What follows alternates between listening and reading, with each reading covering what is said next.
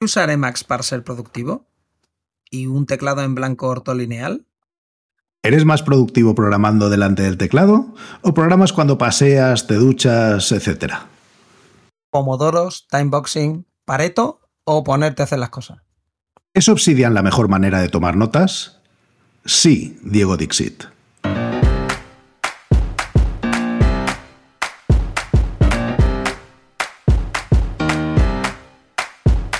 Bienvenidos a Unicode U00D1. El podcast para desarrolladores móviles y no tan móviles patrocinado por MongoDB. Yo soy Diego Freniche.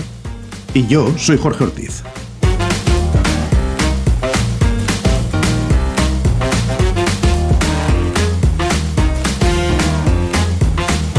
Unicode U00D1, segunda temporada, episodio 23. Haz lo que digo, pero no lo que hago.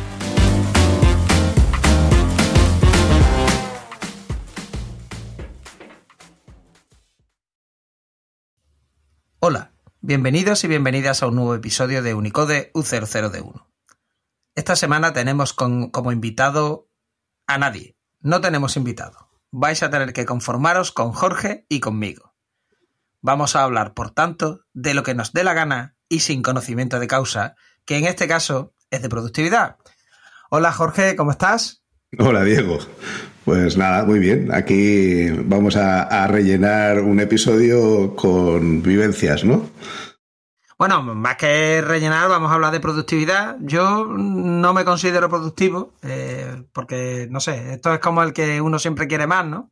Pero me gustaría hablar un poquito de, tips and tricks, ¿no? Un poco de qué herramientas usamos, qué cosas hacemos, qué cosas distintas hacemos a lo mejor del resto, eh, para mejorar. Entonces yo quisiera empezar primero por tu automatización y configuración de tu editor, ¿no? del alma, que supongo que será Emacs. ¿Por qué usas Emacs? ¿Por qué te hace más productivo Emacs? ¿Por qué sigues usándolo después de tantos años? ¿Es porque ya una vez que lo aprendiste y pagaste la curva de aprendizaje te hace ser más productivo el no tener que aprender otra cosa? ¿Cómo resisten los cantos de sirenas de cosas más modernas? Porque a veces uno se aburre de estar siempre usando la misma herramienta, ¿no? Entonces, primero, háblanos un poquito de, de Emacs, si te parece.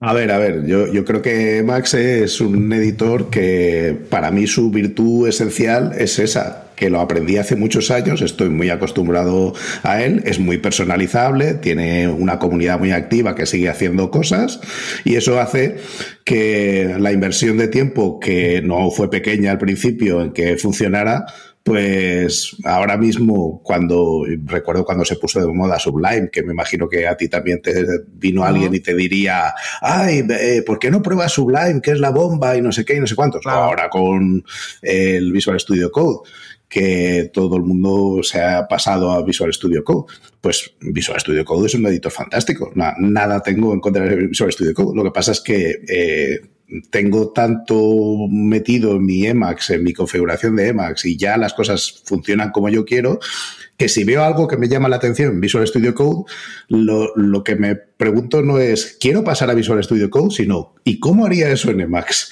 Y entonces busco a ver cómo hacer eso en Emacs. Es cierto, y, y, por el trabajo que tú y yo tenemos, que, que, nos ponemos a usar herramientas que a veces no son las que usamos todos los días. Cuando grabamos vídeos, yo uso Visual Studio Code porque creo que la gente está más familiarizada y entonces intento ajustar la configuración.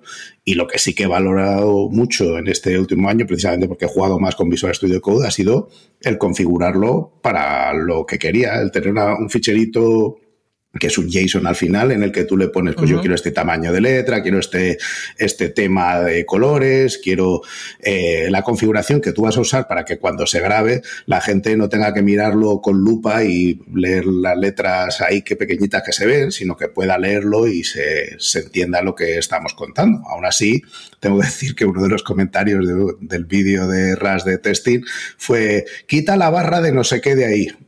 bueno, vale, pues ya para la próxima lo haré mejor. Pero el configurarlo, yo creo que el tiempo que dedicamos a nuestras herramientas es, es importante, porque al final a mí sí que me genera yo como tú no me siento la persona más productiva del mundo, pero sí que es cierto que noto precisamente porque no soy la persona más productiva del mundo, que haciendo pequeños cambios a veces me quito tareas que son repetitivas, que no aportan nada a lo que estamos haciendo y que ayudan. ¿no? ¿Tú no, no tienes la misma sensación? Lo primero, eh, yo estoy de acuerdo en que yo tampoco me considero alguien productivo, aunque después te miras y siempre estás haciendo algo. O sea, y al final, cuando miras no hacia atrás, dices, ah, pues mira, este año he hecho esto y lo otro y tal. Pero bueno, eh, eso es como algo, un objetivo que se va moviendo, ¿no? Y por mucho que tú quieras conseguir el ser productivo, eh, si es que eso existe, pues como que cuesta, ¿no? El considerarte, uy, mira, hay días que bien y otros días pues es como que estás atascado, ¿no? Entonces eso también es la manera normal, ¿no? De, de avanzar. Eh, el tema de dedicarle tiempo a aprender las herramientas es algo que no hacemos de manera consciente, quiero decir, que muchas veces no reservamos tiempo y es algo que yo a rachas he hecho en el pasado y que debería volver a hacer. Quiero decir, pues reservar un tiempo para decir, oye, pues ha salido, yo qué sé, estoy trabajando con Android Studio, ¿no? O con Xcode o con Visual Studio, ¿no? O con Visual Studio Code, con la herramienta que sea, da igual, el editor que, que utilices, ¿no? Del día, Eclipse, el que tú quieras. Eh, dedicarte un poco a, moverte por los menús en esas zonas oscuras, ¿no? En esos rincones de los menús donde nunca entras y decir, oh, pues resulta que, yo qué sé, en el caso de Xcode 14 le han añadido ahora el, Network Link Conditioner, que te permite, por ejemplo, parar la. Que el simulador vea como que no tiene red, ¿no? Eh, sin tener que quitar la red de tu ordenador o instalar una herramienta aparte, que tenías que instalar antes, ¿no? que era el Network Link Conditioner, básicamente. Que lo instalabas, lo configurabas ahí, después se te olvidaba y después, uy, qué lento me va la red, claro, que le ha quitado la red a todo el ordenador, ¿no? Te has puesto ahí como que estás con un modem. Entonces, el dedicarle tiempo de manera consciente, o sea, el decir, oye, pues me voy a reservar, por ejemplo, esta semana media hora para ponerme, yo qué sé, si tengo que grabar vídeos y estoy usando Camtasia o estoy usando QuickTime o estoy usando lo que sea, pues me voy a dedicar un ratito y me voy a poner solo con el Camtasia a, o a verme vídeos de, ¿no? de gente que lo configura bien y hace cosas. Por ejemplo, con el OBS. El OBS eso es un mundo para hacer streaming, ¿no? Para grabar. Ahí tiene plugins los que quiera y tiene... Entonces, eh, quiero decir, es muy importante el dedicarle tiempo a las herramientas, sobre todo a las que se utilizan más a menudo. Y sí es cierto que hay veces que tienes que utilizar herramientas porque no son las que usas en el día a día y claro, no estás tan suelto. Pero claro, eso no hay más remedio que ponerse, ¿no? Y hacer un eh, fake it until you make it, ¿no? Ponerte y dar la impresión de que sabes, ¿no? De que también estás suelto con, esa reventa. Tú estás comentando Emacs, pero claro, Emacs, el problema que tiene, no, la broma es que se puede hacer lo mismo que con VI, pero con, con una tecla más, ¿no? Con el meta, ¿no? O sea, pulsando la tecla meta. Yo sé que además de las configuraciones de teclado raros, tú has estado jugando con dos cosas raras. Hablamos en el episodio de teclado, ¿no? Eh, hicimos un doble especial sobre teclado. Y tú tienes un teclado de esos que te viene ya roto, ¿no? Te viene partido por la mitad, o sea, está partido en dos cachos. Y luego tienes un teclado sin typeface, o sea, tienes un teclado en blanco. Y los, tres, los tres últimos nuevos son en blanco. Son, no, tienen. En blanco significa que no tienen letras. Es que entonces, ¿dónde va la K y dónde va la J, pues usted lo sabrá pues, donde ponga los dedos, porque eso, ¿no? Entonces, cuéntanos, si has superado ya la curva de aprendizaje, ¿qué esperas obtener eh, cambiando a teclado sin typeface? Y eh, todas las distribuciones estas raras de teclado que has probado, estilo Colemac y, y no sé si has probado Dvorak, si eh, estás en la fase en la que, vale, he invertido este tiempo, pero ya empiezo a ver los frutos, o estás en la fase de tío, yo no me aclaro que esto está todo en blanco. A ver, eh, eh, empiezo por lo primero que has dicho. Es cierto que este año le he dado más cariño a lo del teclado, seguramente porque siempre me ha parecido que no tecleaba lo suficientemente rápido y que cuando estaba escribiendo algo, pues que la parte que hacía que tuviera que dedicar más tiempo a, ese, a escribir ese artículo o lo que fuera, era no el pensar, sino los errores que cometía cuando estaba tecleando, el volver atrás, el, oye, espera que voy a escribir esto y me falta velocidad para seguir el, flujo de lo que voy pensando. Entonces decidí mejorar. Y lo primero que probé fue eh, usar una distribución distinta. Distribución quiere decir que las teclas no están en la misma posición que lo que vemos naturalmente. Eso, por ejemplo, en el Devora, que es quizá el más conocido de los que hay, pues eh, hace que las vocales estén todas en la fila central. Yo la verdad es que Dvorak lo probé, estuve una época jugando con él, eh, pero me cansé, no, no, me terminó de dar el rendimiento y, y, aunque sí que es cierto que mejora tu velocidad, el problema principal que tiene Dvorak es que no los shortcuts, en concreto el eh, control X o comando X, eso es un Mac, comando V, comando C, están distribuidos en sitios muy raros y tu, tu memoria muscular ya va a, donde los tienes tradicionalmente en QWERTY. Entonces, Colmac está pensado, es otra distribución, y está pensada teniendo eso en cuenta. En, oye, los shortcuts de hacer, eh, copiar, pegar y cortar están donde donde Dios quería que estuvieras. en la esquina O sea que en este caso podemos decir que la otra distribución ha devorado tu tiempo, porque le has puesto ahí el tiempo, pero no. A ver, yo creo que eh, es un ejercicio bueno el, el, probar otra distribución, aunque al principio te sientes súper torpe.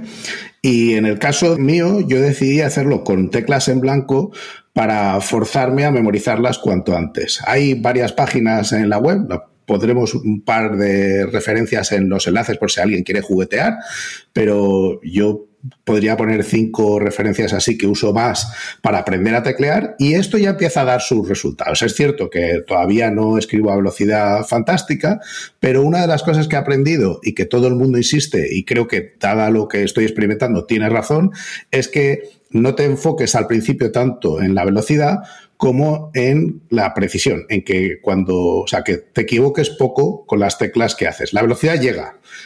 El, si tú cometes muchos errores, la velocidad llega, pero llega mal. O sea, vas muy rápido, pero te tropiezas y vuelves a ir para atrás. Entonces, eso ha sido parte de lo que he estado aprendiendo. La otra parte es que estos teclados que, que en los que me he metido este año son todos programables, como hablamos con, con Oriol la ventaja de tener un teclado programable es que tú puedes ponerle combinaciones de teclas que usas muy frecuentemente. Para los usuarios de Mac de toda la vida que usan workspaces, pues tú seguramente tienes una combinación de teclas que te va al workspace de la izquierda y, otra que te va al workspace de la derecha.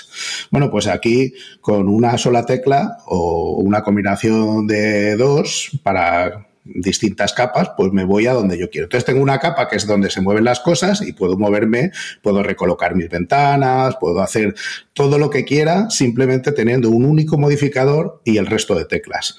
Y no, no tienen nada que ver con dónde está la A o la B o la C, sino tienen que ver a lo mejor más con la posición de la tecla en el teclado que me recuerda que esto me mueve a la izquierda, esto me mueve a la derecha, esto centra la ventana, etcétera. Entonces, para eso uso esas macros y eh, uso también pues algún programa que ayuda. Uno de ellos es Rectangle, que en algún momento alguien yo creo que lo mencionó, si no, pues lo mencionamos ahora, es un programa en Mac que lo que te permite es recolocar las ventanas, pues decirle, quiero que tomes la, mitad izquierda, quiero que tomes la mitad derecha, quiero que cojas el primer tercio de la izquierda, o el de medio, o el, de la derecha. Yo para eso el que utilizo es SizeUp, aunque hay otros muchos, ¿no? Yo SizeUp me lo compré hace un millón de años, ¿no? Pero hace un millón de años. Y, aquí sigue, lo siguen actualizando y tal. Y bueno, los hay también que son eh, software libre o los hay. Rectangle es software libre. Yo compré uno, no me acuerdo ahora mismo el nombre, lo compré en, el, en la Mac App Store, pero era menos configurable que Rectangle y al final me he ido a Rectangle y, estoy muy contento. ¿Tú cómo usas el, el SizeUp este? Bueno, SizeUp lo, lo uso básicamente como tengo dos monitores para o para partir eh, yo soy muy simple con esto. O sea, hay gente que se hace unas configuraciones de ventana maravillosas, ¿no? A mí me recuerda un poco lo que has dicho antes de los temas, ¿no? Eh, yo recuerdo cuando había antes los ordenadores y la gente se dedicaba ahí tiempo, se bajaba packs de iconos, ponía el, el, wallpaper maravilloso, le cambiaba la fuente a todo, el tamaño de no sé qué. A mí eso me daba mucha pereza porque yo siempre pensaba, pero si estoy reinstalando esto todos los días, ¿no? Entonces al final lo voy a perder todo porque no sé, tengo que volver a hacer lo mismo y volver a buscar todo el pack de fuente y tal, ¿no? Entonces a mí me pasa un poco eh, con lo de la configuración de las ventanas. Yo lo utilizo simplemente para mover una ventana al otro monitor o eh, moverla a la mitad del monitor en el que estoy. sea a un lado o al otro, ¿no? Izquierda o derecha, a veces arriba y abajo, pero usualmente moverlo de monitor o ponerlo en pantalla partida. Yo con, como tengo dos monitores, con tener como cuatro, ¿no? Eh, contenidos eh, a la vez en pantalla, ya es mucho más de lo que mi, mi cabeza es capaz de, de generar, ¿no? Estaba yo antes sorprendido con el tema del teclado en blanco. Pero bueno, yo casi la gran parte de mi carrera profesional usaba un teclado ISO en español, con la ñ. Eh, después, mm, cuando empecé a trabajar ya con empresas que estaban en Irlanda o estaban en UK, empecé a utilizar el teclado ISO con la libra, o sea, el teclado ISO UK, ¿no? Y ya me acostumbré a un teclado, entre comillas, en inglés, ¿no? Pero ahora eh, me compré no hace mucho un Keychron, el K2, que este es un 75%. Eh, 75% es que tiene teclas de función, pero no tiene la, todo lo que sería el, el numpad, o sea, los numeritos y estos lados no los tiene, ¿no? Y este ya es un, es un layout americano, americano, o sea, este es un US keyboard. Y yo creo que te he comentado varias veces que no sé lo que tiene el teclado este, pero que me equivoco menos. O sea, que yo voy más rápido. No sé si es el tamaño, no sé si es la, el layout. Entonces, lo que quiero decir con todo esto es que de teclado español ISO a teclado UK ISO, ahora realmente las teclas se van moviendo. Al final es que es verdad, te da igual que estén pintadas, porque ya la memoria muscular sabe dónde, más o menos dónde van las cosas. Yo un truco de productividad que sí eh, utilizo bastante con el teclado es saber cómo poner los acentos. O sea, saber que, por ejemplo, si le das en el Mac a la tecla opción y a la N, eh, y después pulsas la N, le pone una tilde a la N, que básicamente es que te hace la ñ, ¿no? Entonces eso, por ejemplo, lo digo porque algo que te hace muy productivo es estoy escribiendo y tengo que escribir tanto en inglés como en español, como cambio ¿no? de idioma. Entonces eso no tienes que cambiar. El español y el inglés realmente en cuanto que puedas meter la ñ, alguna vez una diéresis, ¿no? Pero eso ya es más raro, ¿no? Y sobre todo eh, las tildes, ¿no? Para poner las tildes, en el caso del teclado americano, directamente tú le das al simbolito de tilde que está al lado del intro y luego al, a la vocal. Y si lo tienes puesto en US, pues ya también te pone una tilde sobre la A o sobre lo que sea. Tienes que hacer dos pulsaciones, pero bueno, va bastante, va bastante bien, ¿no? Entonces, ese truco, por ejemplo, eh, que es, tengo una sola distribución, que es la US, y puedo poner símbolos para escribir en español, a mí me ahorra muchísimo tiempo. Hay que hacer alguna virguería para poner el comienzo del, del question mark, ¿no? De la interrogación, para poner la interrogación eh, boca arriba, ¿no? O la admiración boca arriba, que básicamente es mayúsculas alt y este, o mayúsculas alt y el otro. Pero una vez que te aprendes esas cuatro cositas, eh, ya puedes, puedes cambiar. Y luego el megatruco que tengo es que como el, el caps lock no sirve para nada, o sea, el bloqueo de mayúsculas, eh, ¿no? Eres más inútil que la tecla de, de mayúsculas derecha, que esa no se usa nunca, ¿eh? pero yo creo que todavía más inútil es el tema del caps lock, que tú lo tendrás, ahora nos cuentas, lo tendrás redirigido a algo en Emacs. Yo para lo que lo tengo es en, no sé si es en teclado, en accesibilidad, no sé en qué parte del Mac, tú puedes decirle que el Caps Lock haga cosas. Y una de las cosas que puede hacer es que te cambie de, idioma. Entonces yo lo tengo puesto, yo le doy y el teclado se me pone un teclado en hiragana, en, para escribir en japonés, ¿no? Entonces, bueno, realmente no sé si lo tengo, creo que lo tengo en hiragana o en romaji, en uno de los dos lo tengo puesto. Entonces, yo le doy a caps y ya puedo escribir eh, simbolitos de estos en japonés. Y le vuelvo a dar a caps y se me cambia otra vez a, a US. Y si lo dejo pulsado, o sea, si la pulsación es larga, y estoy en US, entonces ya sí me bloquea para cuando quiero escribir, ¿no? En, alguna red social gritando y estas cosas, ¿no? Pues entonces, pues ya ahí lo dejas con el caps lock. Lo que estás contando básicamente es lo que pueden hacer los teclados programables modernos, que lo que tienen son firmwares que tú tuneas, pero que no hay que ser programador, que simplemente tienes que decirle yo quiero que sea esta tecla así, esta... En el caso que tú contabas es con configuración del Mac, yo voy a contar uno que es con configuración de QMK, que es el firmware que yo uso en mi teclado. El QMK te permite hacer una cosa que puede parecer un poco complicada al principio, pero una vez te acostumbres a, usarla, es fantástico. Mi teclado, tú has dicho que tienes un 75%, el que yo ahora mismo tengo encima de la mesa es un 50% y, y otro de los que tengo aquí es un 40%, que quiere decir que mm, en el de 50 caben los números, pero no hay funciones, en el de 40 no hay tampoco números. Entonces tienes básicamente las, las teclas de control, las letras, pero eh, claro, hay cosas que no caben. Por ejemplo, la pipa y la barra, la contrabarra no, no suelen caber. ¿Y por qué, ¿Por qué no te vayas directamente a un 2% y tienes el 1 y el 0 y ya está? Y escribes en binario, ¿no? Del tirón. O sea, yo directamente. o en morse, la, razón de lo del 50 es porque no mueves los dedos. Oye, que lo del punto y raya, oye, pues sí, joder, con el telégrafo era un 1%, o sea, tú te ponías ahí, ¿no? Y era pi, pi, pi, pi y hay, ya hay un tío que se llama Ben Bala que ha hecho teclados de estos de, de 4 o 5 teclas. A mí me parece absurdo. Pero lo de, lo de que sea 40% o 50% tiene su gracia, porque básicamente tú pones los dedos en donde, como sabéis que en los teclados, pues hay normalmente dos teclas que llevan lo que se llama homing en inglés, ¿no? El marcador táctil que se para poner tus dedos índices y el resto, pues ya sabes dónde está por lo que hablamos de memoria muscular. Pero eh, en este caso, la gracia está en que todo está a una tecla de distancia de donde tienes los dedos. ese es el rollo de un 40%. En el 50% tienes un poquito más, tienes la, la capa de los números que usas menos, pero que puede estar ahí habrá que ver toda esta gente que diseña estas teclas que están a una tecla de distancia, si lo sueltan un día rediseñando el teclado de un piano. O sea, porque eso se tienen que volver locos cuando ven al pianista ahí, ¿no? Yéndose de una punta de la otra de la escala diciendo, Dios mío, ¿no? Mueve mucho los dedos. A ver, en, este caso yo creo que, ganas en productividad, pero la gracia de, como decía, de lo del firmware es que eh, puedes hacer cosas como, tú dices, bueno, yo eh, para los programadores, y eso se nota mucho cuando cambias de una distribución en español a una distribución en inglés o en inglés americano, los corchetes, las llaves, los paréntesis, ah, eso está a una distancia fácil, eh, eh, mientras que en el teclado español, pues está muy bien para escribir en español, pero en el momento que tienes que escribir código, pues no está en el sitio más cómodo. No es terrible, se puede resolver, pero es más, más productivo tenerlo a menor distancia. Bueno, pues en el caso de los firmwares programables, tú puedes poner que tu control, por ejemplo, el tener un control en cada lado y que si lo tocas sea un paréntesis, pero si lo mantienes pulsado es control. El alt, pues es el corchete o la llave, en función de si pulsas la mayúscula o no, si solo lo tocas, pero es alt si lo mantienes pulsado. Y el comando, pues lo mismo, pero con el menor y mayor. Y con eso tienes todo lo de programación distribuido de izquierda a derecha en un mismo teclado sin perder teclas, sin perder ninguna de las funcionalidades que tú usarías. ¿Hay que acostumbrarse? Pues sí, pero no es una cosa dramática. O sea, que, que acostumbrarse a eso, en realidad, eh, estás acostumbrado en dos, tres días.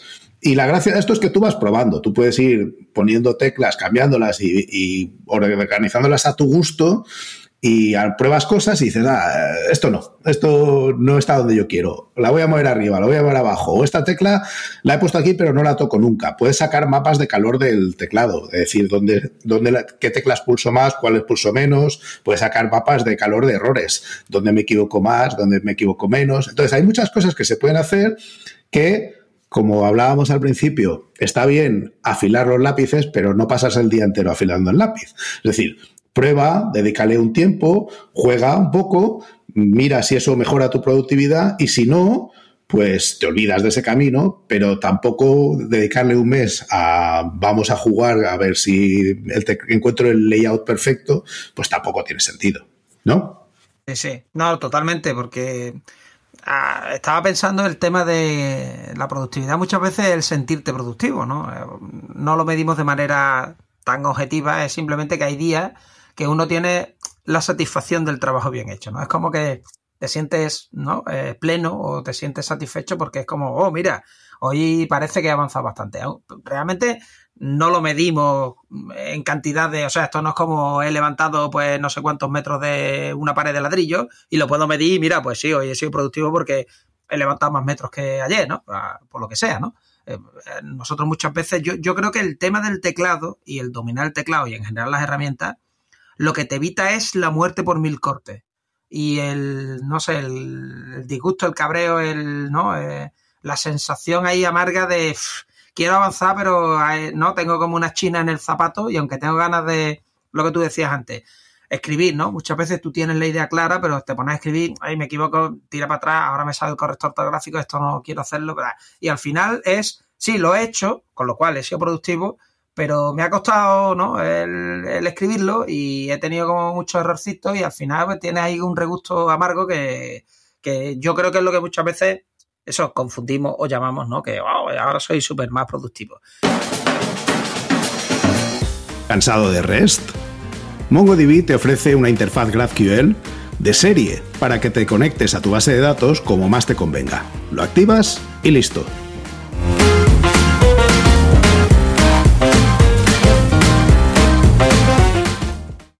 Todo esto de los teclados está muy bien, pero eh, yo sé que una de las cosas que se usan mucho son atajos de teclado y hay gente que utiliza mucho Tmux, ¿no? Eh, para los terminales. Entonces, yo sí soy un amante de los atajos de teclado, no porque me hagan más productivo, ¿eh?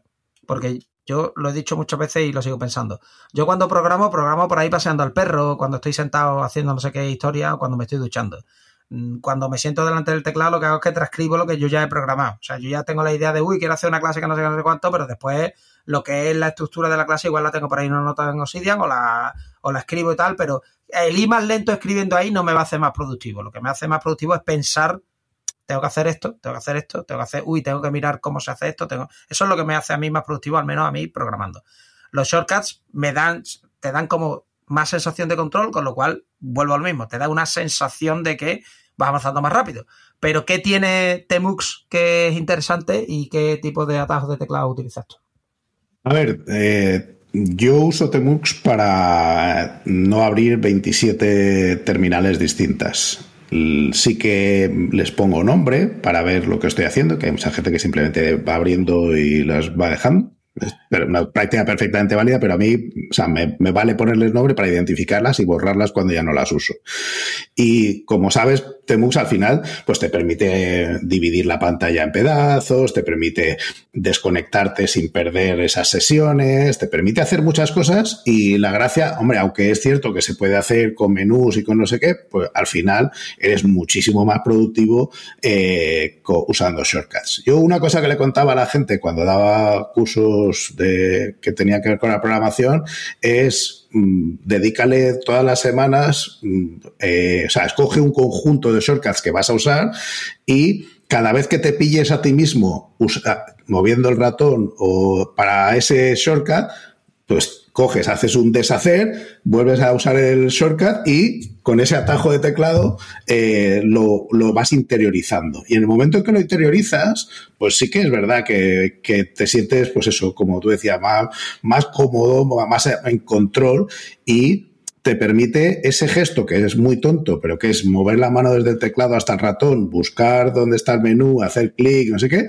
pues se convierte en un único movimiento y se quita de en medio en tu flujo de pensamiento el tengo que hacer esto.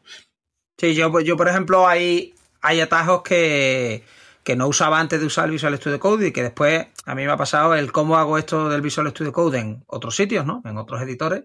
Eso me ha pasado. Y, son el duplicar línea y el mover línea, eso ahora los uso muchísimo, ¿no? Porque muchas veces tú tienes puesto la variable esta vale no sé qué y dices, uy, quiero hacer una prueba pero no quiero perder a lo mejor este valor porque a lo mejor pues es una URL gigantesca que dices tú, ahora qué pereza. Entonces duplicas la línea, comentas, ¿no? Entonces esos atajos de duplico la línea, clac, eh, le doy a command barra y paf, ya me comenta la línea y me voy a la otra y salta de letra en letra o vete al final ahí, ¿no? Con control E o control A, que por cierto son atajos de Emacs. Lo digo porque eso, eso funcionan eh, eso se ha puesto Jorge contento. No, no, no, no, le veis la cara, pero se ha puesto contento. Pero bueno, eso viene en el Mac de saque, ¿no? Control A y Control E. Y te vas ahí al final de la línea a lo mejor y cambias no sé qué historia, ¿no? Entonces, eso en tres teclazos, ta, ta, ta, y ya tienes preparado ¿no? una prueba que vas a hacer de no sé qué historia. ese tipo de cosas, ¿lo puedes hacer de otra manera? Pues claro, puedes señalar toda la línea, Control C, Control V, pero después me he equivocado, no sé qué. ¿eh? Eh, ya te digo, yo no es que te haga más productivo en el sentido de que al final del día, wow, hoy me he escrito, ¿no? Tres aplicaciones como Instagram. No, no va a pasar eso. Es simplemente que al final del día igual no te vas a sentir como llevo todo el día caminando con una piedrecita en el zapato. Sí, pero, pero hay gente que lo está haciendo bien y está eh, mejorando nuestra vida ah, para aprender atajos. Tú, por ejemplo, has estado utilizando Warp recientemente y, ah, tiene un tutorial al principio. Cuéntanos cómo ha sido tu experiencia con eso. Lo, primero que es Warp y, y por qué Why I Love It eh, bueno, no sé si lo logit porque lo llevo usando realmente poco tiempo, ¿no? Warp es una aplicación de terminal, como podría ser el terminal que viene en el Mac, o podría ser el CMD o el PowerShell que viene en Windows, o podría ser iTerm o uno de estos, ¿no? Entonces, gracias que tiene. Lo primero que está escrito en Rust y ya solo por eso ya tiene como 3.000 puntos de cloud más, ¿no? Es como ya, ¿no? Es mucho más interesante.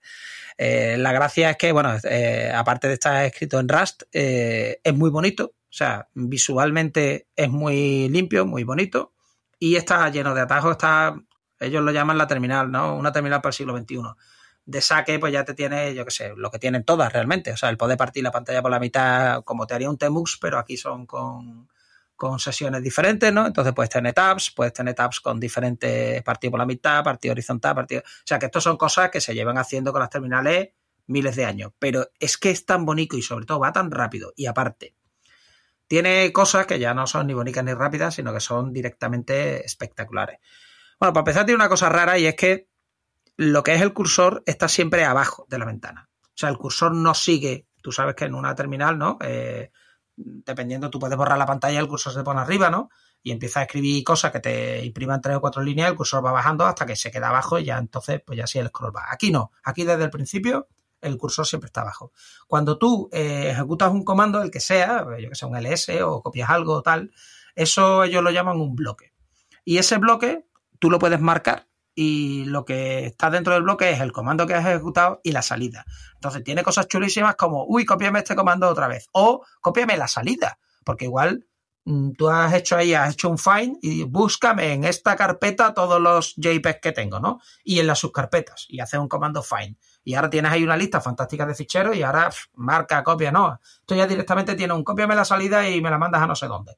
Pero es que es más, o sea, tú puedes eh, copiarte los bloques estos enteros, puedes trabajar con ellos, pero tiene incorporado también un tema de aprendizaje de inteligencia artificial que es bastante curioso, y es que tú le puedes decir el lenguaje natural a tu terminal de Warp, búscame todos los ficheros en esta carpeta y subcarpetas que tengan como extensión, yo qué sé, .bmp. Y te busca todos los bits más y, y, lo que hace es que te dice, uy, yo te propongo este comando, file no sé qué, no sé cuánto, y si es correcto, pues el otro día estuvimos haciendo algunas pruebas y a veces se equivoca, pero tú le preguntas cosas del estilo de créame un directorio que se llame Manolo. Y él te dice, ¿tú quieres hacer Mecadir Manolo? Y tú, sí. Entonces, es divertido porque, a ver, es un asistente que igual para el día a día, pues, hombre, es que yo ya me el CD o el MKDIR o este tipo de cosas. Mira, felicidades a los premiados, no necesitas el asistente. Pero hay veces que lo que tú quieres hacer es algo más complicado, o sea, te quiero hacer un script del estilo de búscame todos los ficheros que empiecen por la letra P en esta carpeta y subcarpetas y le cambias el nombre y donde pone una P le vas a poner una J. Y luego, cuando hayas hecho todo eso, me los imprimes todos con un cat y me los unes en un solo fichero. Bueno, pues ahí ya no está. fin, allá te tienes que hacer tu shell script, y con esto, pues tú le cuentas tu vida un poco al, y él te propone una serie de, eh, de comandos que serían de, la Bash o la ZSH, eh, porque soportan algunos shell scripts, no todos, ¿no? Lo digo porque saldrá el que. Yo es que yo uso Fish, no sé si Fish lo soporta, me parece que sí, pero ZSH y Bash seguro, y creo que Fish también. Pero bueno, el caso es que en este caso, eh, el utilizar una herramienta nueva, que a veces no es lo mejor para la productividad, porque lo suyo es si ya has invertido un tiempo en una herramienta y te da buen resultado y no la está abandonando el fabricante y no tiene bugs, no tiene problemas de seguridad, ¿para qué te va a cambiar otra? O sea, es que muchas veces. Sí, salvo que haya un cambio de funcionalidad que digas, ah, que esta nueva ha traído algo que no estaba ni cerca de lo que yo tengo, salvo que sea ese el caso, yo estoy contigo. Segues con lo que. No, a ver, no, no deberíamos hacerlo. O sea, yo estoy totalmente a favor de si ya has invertido el tiempo en una cosa y ya la manejas. O sea, no te dejes llevar por el hype o por, uy, mira, shiny, shiny, esto es nuevo y qué bonito es, ¿no? Uh, lo quiero, ¿no? Pero a veces cambiando de herramienta pues también te dan como más ganas de usarlo porque, oye, pero qué bonito es, ¿no?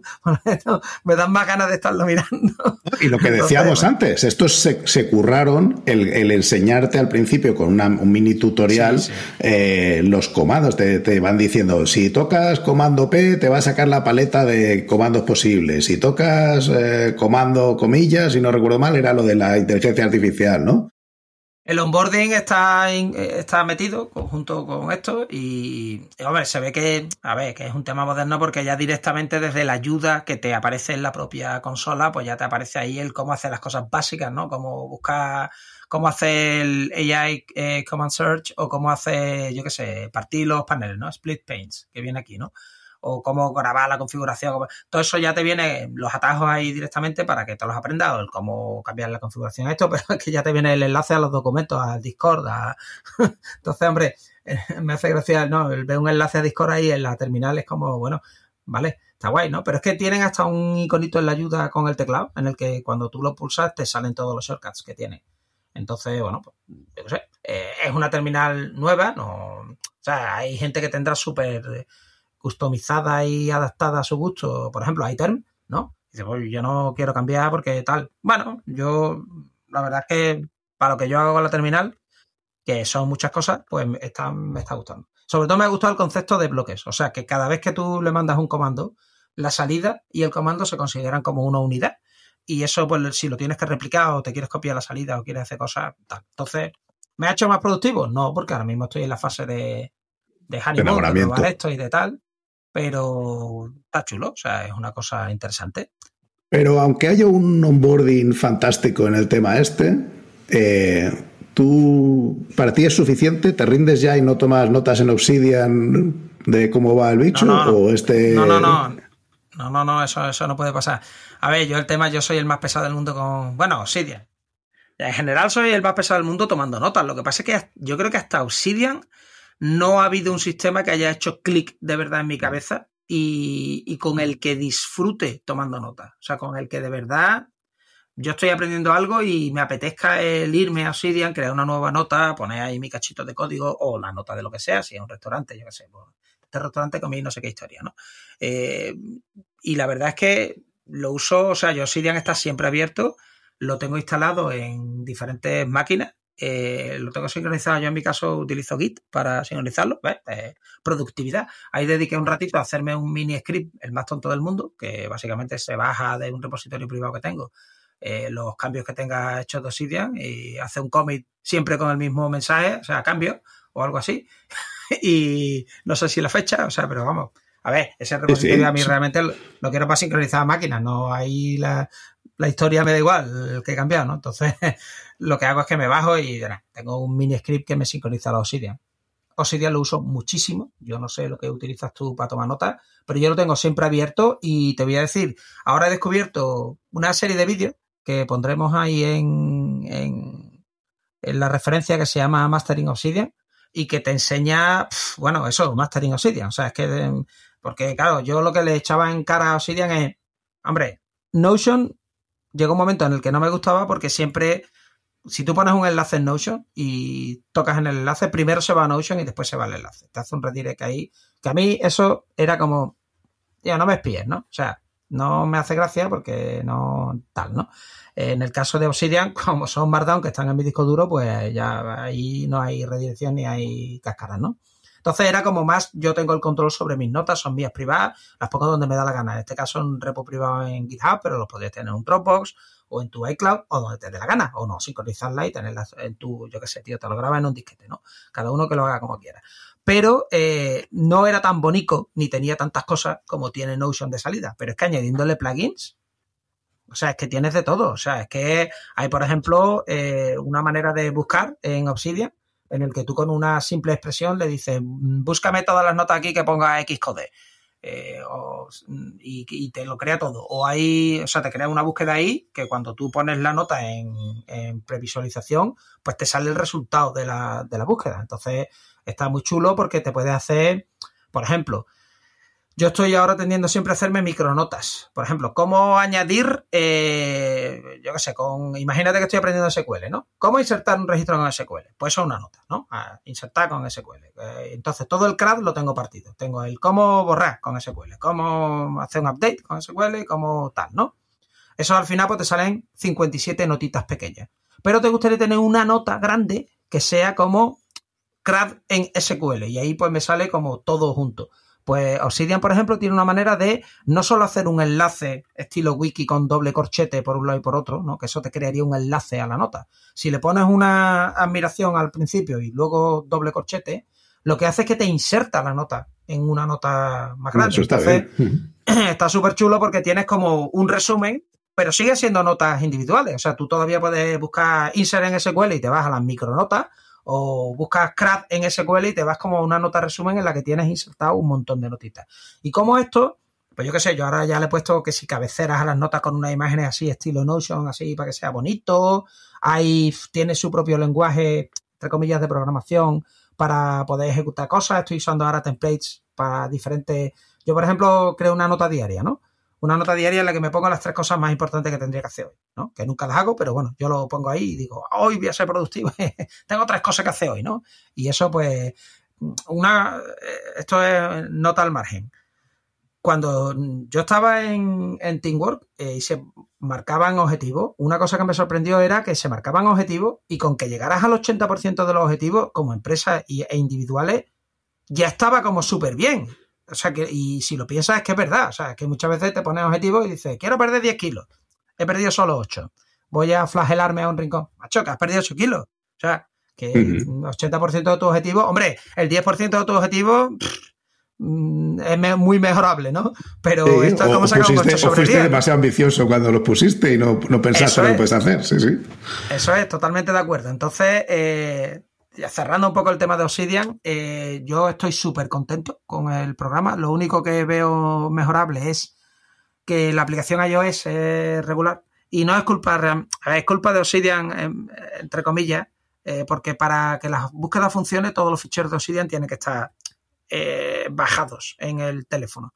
Y para que se los baje todo, Obsidian depende de que iCloud quiera sincronizar. Y ese es el gran problema, que Cloud tiene, tiene momentos, ¿no? y bueno, todos lo habréis visto alguna vez, ¿no? Que tú tienes una nota en el iPhone, la cambias y te vas al Mac y ahora abres notas y es como, y pasa el tiempo, y pasa el tiempo, ¿no? Y, bueno, sincroniza, ¿no? Y es como, si, yo no sé eso, porque tú en Dropbox, por ejemplo, tú tocas un fichero, estás viendo en otro ordenador allí gira la bolita, vamos, eso que tarda es instantáneo, es tiempo real. Eh, sin embargo, el, tema de iCloud es que creas una carpeta en no sé dónde, te vas al otro ordenador y es como, bueno, a ver cuándo se nos. ¿Hoy quieres o no quieres? sí, sí. No, lo digo porque hay un día en el que es instantáneo, ¿no? hay un día en el que.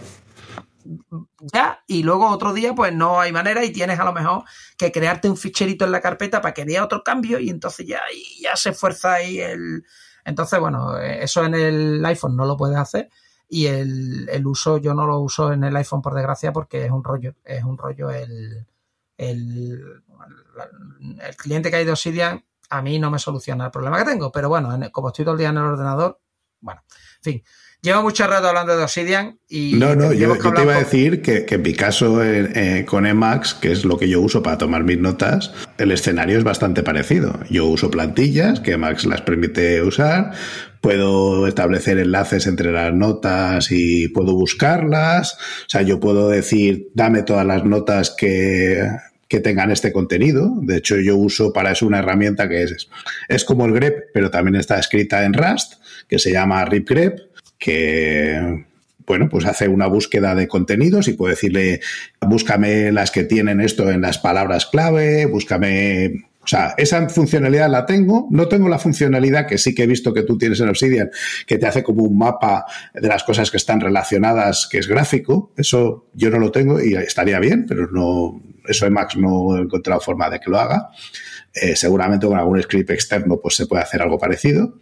Y lo que le pasa también es, hay una aplicación de iOS que hace básicamente lo mismo y también uso un repositorio en Git, meto todos el formato que uso es OrgMode, que es un formato que inventó una persona de Emacs y que se ha difundido e incluso está disponible para otros editores como eh, como VI o eh, No, no, Visual Studio Code. Y para Visual Studio Code porque, a ver, Org Mode es una cosa súper antigua y cuando lo ah, ves. es súper antigua.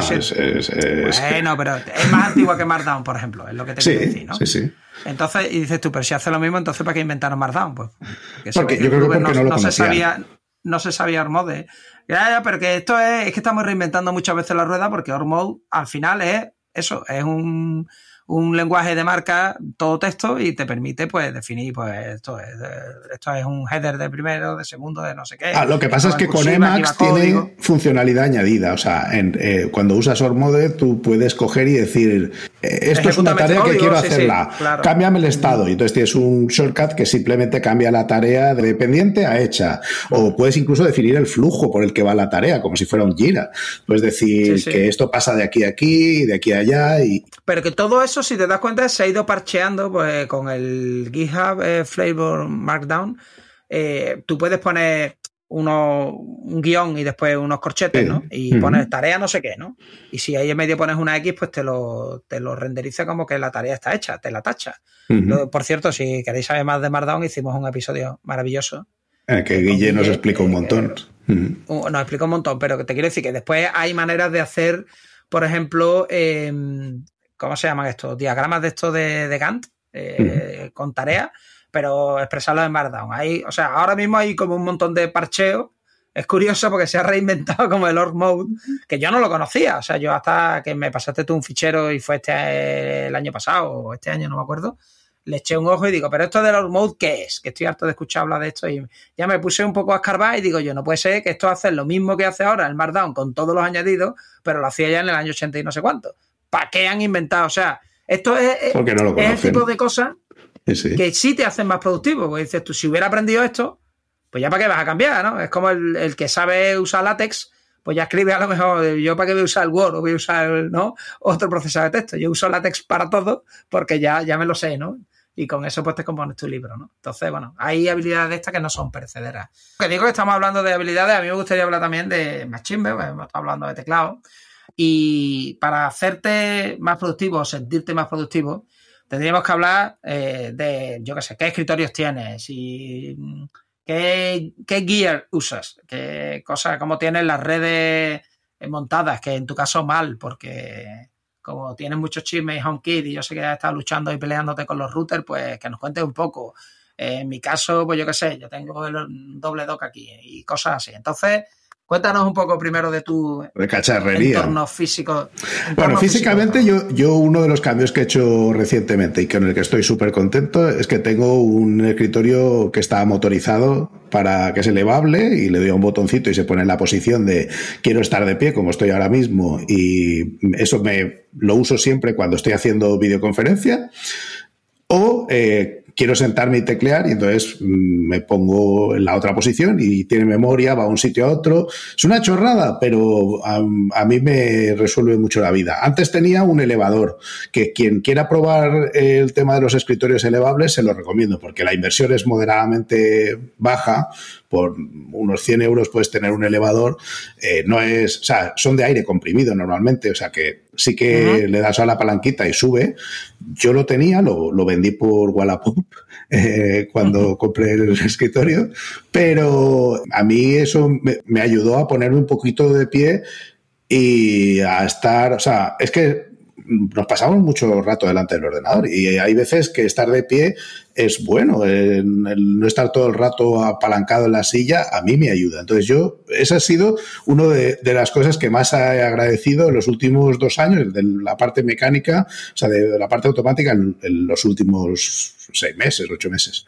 Pero de, cacharrería del resto, o sea, yo lo de, sí que tengo, he intentado en ese escritorio nuevo meter menos trastos, aunque mi mujer me dice que tengo muchos, pero tengo que, que tú también tienes uno por ahí, un Stream Deck, que yo lo uso para cuando grabamos vídeos, y, y, y, tengo poco más, porque lo que tengo es el teclado, el ratón, sí tengo un, un Google Home con fotos, normalmente la mayoría de las que salen son de mis hijas y de mi mujer, eh, alguna de viajes y tal, las escoge básicamente el Google Home y con eso le puedo decir quiero oír la radio. Entonces, eh, lo tengo ahí para esas dos funciones, para ver fotos y oír la radio. A veces le digo que me ponga una alarma para ir a recoger a mis hijas o alguna cosa así. Yo el, el Stream Deck lo he estado, eh, eso, le dediqué un tiempo, hace un par de semanas o tres, a, oye, pues mira, tengo aquí el cacharrito, lo uso para streaming, ¿qué más cosas puedo hacer con él? Y la verdad es que A ver, yo sí lo uso para varias cosas, o sea, aparte de para controlar las luces, ¿no? Que eso eh, muchas veces está simplemente en una llamada y dice, oye, pues quiero que me vean bien, ¿no? O controlar la música, yo qué sé, para, con Spotify ponerlo y tal. Eh, para una cosa que lo uso es, eh, tú el Stream Deck, los botones pueden cambiar según la aplicación que tengas activa, ¿no? Entonces, cuando está activa la terminal, lo tengo con iTerm, tendría que ponerlo también ahora con Warp. Eh, cuando lo tengo, eh, por ejemplo, para ejecutar cargo run y no tener lo que escribir, pues tengo un botón que le da y te hace cargo run, ¿no? Y dices tú, oye, que eres un poco, ¿no? Eh, no, no. Pero hay una cosa interesante, bueno, cuando estaba con Docker, pues yo tengo aquí Docker PS, ¿no? Por ejemplo, para, no, para estar viendo, pues, cosas de estas que ejecutas mucho, pues un botonazo, pom, pom. Pero hay muchas veces que nosotros hacemos streaming, estamos en directo y a lo mejor yo estoy, entre comillas, tecleando y nosotros utilizamos una herramienta que eso sí que nos ha hecho muy productivo.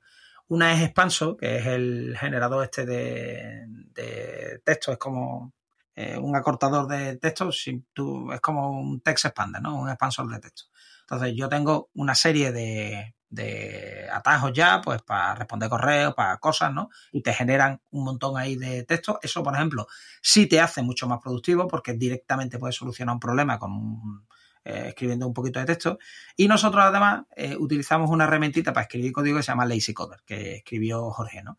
Entonces esta herramientita, yo le tengo puestos aquí los fotones, lo tengo puesto en el Stream Deck. Entonces, no es solo que escribiendo eh, LZ Next pues me escriba el siguiente snippet de código. Es que ya le doy un botón. O sea, ya es, es que voy escribiendo y le vas dando, ¿no? Y te vas generando ahí plop, plop, trozos de código. La verdad es que, es divertido pero sobre todo es muy útil porque cuando estás haciendo cuando tú quieres hacer live coding, yo ya casi siempre lo digo al principio, yo voy a hacer live coding, no voy a hacer live typing. Lo digo porque hacer live typing es un problema porque te equivocas mm, y luego, sí, vale, que me estás demostrando que sabes teclearlo todo letrita letrita, pero que yo lo que quiero ver es, hombre, si me haces de pronto, me metes ahí, ¿no? Copias y pegas, ¿no? Un tarugo de 50 líneas, mal, claro. mal, ahí, ahí vamos mal, ¿no? Pero si vas poquito a poco y vas construyendo en base a pequeñas piezas el código, pues yo creo que es más productivo a la hora de tú hacer el webinar y yo creo que se, se consume mejor, ¿no? La gente lo, lo entiende mejor. Así que yo el Stream Deck le tengo que dar más cariño, o sea, tengo que buscarle más funcionalidades. Le tengo puesto ahora, por ejemplo, un reloj también. O sea, cuando está en reposo, eh, tiene puesto, tengo delante la hora y la fecha y estas cosas, que no es que sea la bomba, pero está chulo. O sea, entonces poco a poco le voy buscando nuevas cositas al, al Stream Deck y la verdad es que, bueno, para lanzar aplicaciones tengo Nos haremos un plugin un día de estos, ¿no? Que para... eh, que, sí, habría que hacerse aquí un plugin que haga cosas, ¿no? Que, sé, o sea, al final es un WebSocket y poco más, ¿no? O sea, yo estuve mirando sí, un día bueno. la arquitectura y lo único que necesitas es ponerle el WebSocket y lanzar las los sí, pero aquí volvemos a lo mismo. Hay gente que le dedica años a configurar su Stream Deck y lo tiene maravilloso y yo aquí pues tengo, yo qué sé, de pronto hay una pantalla que hay un botón que no tiene nada que ver con... Entonces está hecho un poco un desastre, ¿no? Como todo lo demás. Entonces yo, para estas cosas de configuración y ponerlo todo y que sí, un 80% de transparencia y tal, después me da mucha pereza. Entonces habitualmente yo tiendo a usar los programas tal como vienen en stock, porque sé que después me gusta trastear, pero me molesta el que cuando me muevo a otro ordenador tengo que volver a hacer lo mismo otra vez para ponerlo como estaba en este. Yo creo que eso te pasa porque todavía no has leído el libro de productividad que te va a hacer más productivo y de mejora de... Hombre, eso es fundamental. Bueno, eso, eso ha sido... Eso fue una... No ha sido de este año, eso ha sido de anterior, ¿no? O sea, yo tengo mogollón de libros de estos de mejora continua y tal, y te los voy a resumir todos en una sola frase. No leas, haz cosas, y entonces eres productivo. Lo que pasa es que eh, es así, o sea, al final eh, la acción, eh, hombre, la acción tiene que estar bien dirigida y sí, tú tienes que tener claro unos objetivos y todas estas cosas. Pero al final todos los libros estos de Atomic Habits, y de hecho yo he cambiado, de, en lugar de mirar solo objetivos, pues a lo mejor tú tienes un objetivo que es, me quiero poner más fuerte. Muy bien. ¿Y cómo? O sea, el objetivo es primero, hay objetivos que se pueden cuantificar y otros que no, ¿no? O sea, por ejemplo, me quiero certificar en Java o en MongoDB, ¿no? En lo que sea, ¿no? Vale, pues eso tienes el papel que dice que no, o he pasado el examen de japonés o no lo he pasado, en fin, ahí hay, ¿no? Un objetivo, es tangible, es medible. Pero, ¿y cómo lo vas a hacer? Porque eh, si no es, estás expresando un deseo, o sea, el voy a probar el examen de japonés, tienes que poner un hábito, y el hábito es simplemente, oye, pues voy a estudiar todos los días media hora. Así es más fácil. Pero si te das cuenta ahí, lo importante es dedicarle el 1% del tiempo a, a planear y pensar y leer libros de estos y luego el 99% a hacer cosas. Porque lo la acción es lo que te hace productivo. Y yo he leído mogollón de libros y ya llegó un momento en el que estaba hastiado, tío. Digo, si es que todos estos libros son, siempre son lo mismo. O sea, al final, o sea, que es increíble que te tengas que leer un libro para darte cuenta de una cosa que es obvia. Si tú quieres, ¿no? Si quieres mejorar en programación, lo que tienes que hacer es programar, tío. Si quieres ser mejor escritor, tienes que escribir. Si quieres leer más rápido, tienes que leer. Y, a veces ponerte objetivos que sean a corto plazo. O sea, que eh, en, quiero leer y quiero leer esta semana. O sea, no, no me voy a leer el libro, no, no. A ver, ¿qué, soy capaz de leerme esta semana? ¿O qué soy capaz de hacer ahora en, en, este mes? Pues cosas que, sí, sí, no, es que como tú dices, yo quiero ser la persona más sabe japonés del mundo. ¿En qué, con qué tiempo límite? El, ajustar las cosas, lo que en productividad le llaman time boxing, ¿no? Eh, vamos a, cerrar el, alcance de tiempo de lo que vas a hacer y cuánto puedes hacer en ese tiempo. Pues, pues hagamos eso y, nos dejamos tonterías. De hecho, yo creo que a los dos nos pasa que cuando nos toca viajar más, eh, el, precisamente porque es que esto hay que cerrarlo ya y el billete hay que tenerlo, hay que tener el hotel, hay que tener, de repente una, un montón de cosas que son súper tediosas, que, el detalle es muy importante porque si te equivocas en reservar eh, un vuelo, el hotel, no sé qué. Si te vas y te has equivocado con la fecha de llegada y llegas a Las Vegas y no tienes hotel esa noche, pues sea, igual tienes Podría pasar, ¿no? Podría pasar. Son detalles que podrían pasar, claro, y que te tengas que cambiar tres veces de hotel en una semana. Sí, sí, esas cosas, yo a mí me, no sé, pueden pasar, pueden pasar. Pero precisamente con, esa limitación de tiempos, muchas veces somos capaces de, generar eh, planes de viaje, reservar, tal, quizá de forma mucho más productiva que cuando tú lo estás haciendo en plan ocio con la familia y dices, venga, pues ¿y sí dónde nos vamos? ¿Y qué bonito va a ser no sé qué? Bueno, a ver, siempre se dice que cuando uno es más productivo es antes de irte de vacaciones, ¿no? O sea, justo antes, los dos días antes de irte de vacaciones, pues tú quieres dejar cerrar un montón de cosas y es como, ¿no? Te pones ahí en modo histeria y, pero ahí se ve que ¿Qué es lo que te hace ser productivo? Lo que te hace ser productivo es que simplemente agachas la cabeza, hay cosas agradables y otras desagradables y otras que son medio pensionistas y simplemente te pones a hacer cosas, a cerrar cosas y no, ni, no miras ni izquierda ni derecha, es que me, me, quiero ir de vacaciones, me quiero ir tranquilo y todo esto lo tengo que cerrar, me guste o no, y ahí te vuelves como un, ¿no? un superhéroe de la productividad, cierras, bueno, yo ya te digo, la semana que más productivo he sido en mi vida fue antes de casarme. O sea, te lo digo, o sea, que cerré, yo lo recuerdo aquello como, Dios mío, o sea, ¿cómo he podido hacer tanto en una semana? Porque, claro, yo me quería ir, me quería ir tranquilo y en aquella época yo tenía mi empresa y cerré, bueno, cosas que llevaba dejando ahí de, uy, qué perza me da, uy, qué pocas ganas tengo, uy, que... Esa semana fue como echarme el problema Por si estalla, ¿no? Por si estalla después, vamos a dejarlo muerto y bien muerto. Claro, fue como vamos a ponernos y a quitarnos cosas. Entonces, el ponerte el timeboxing, el ponerte hay algo que sea, ¿no? Un deadline en el que tú dices, no tengo más remedio que hacerlo, eso ayuda. Pero todos estos trucos del pomodoro, de, ¿no? de usar pomodoro, de hacer la regla de Pareto del 2080, de todo esto, al final son importantes. Pero yo creo que te van a añadir un 10%. Lo que te va a añadir el 90%, el cambio gordo es hacer cosas. Sí, sí, es verdad. da igual cómo las hagas, o sea, da igual que, no para que la píldora sea más fácil de digerir. Pero si no haces cosas, puedes encender el pomodoro mil veces y, no te va a ser nada productivo. Eso es así. Y el tema de procrastinar, o sea, que yo soy un campeón en eso, yo soy el, número uno, el experto mundial, eh, dejando las cosas para última no, hora. No me quite el hueco, que yo también ando por ahí. Ya, pero no sé. Muchas veces tú ves a la gente presentar, ¿no? Y te da como la impresión, bueno, presentado, programado, eh, lo que sea. He tirado mi vida a la basura, sí. No, y que lo tienen preparado desde ni, sabes cuándo, ¿no? Y al mm. final, ya con los años te vas dando cuenta que la mayoría de la gente no tiene ni idea de lo que está haciendo. no hay más que ver ahí los más con Twitter. Entonces, eh, la mayoría de la gente que tú piel se le da cierta, ¿no? Eh, impresión de, bueno, esta, es que este sí que controla y lo tiene todo claro y, después rascas un poco y te das cuenta que la mayoría de la gente está improvisando sobre la marcha.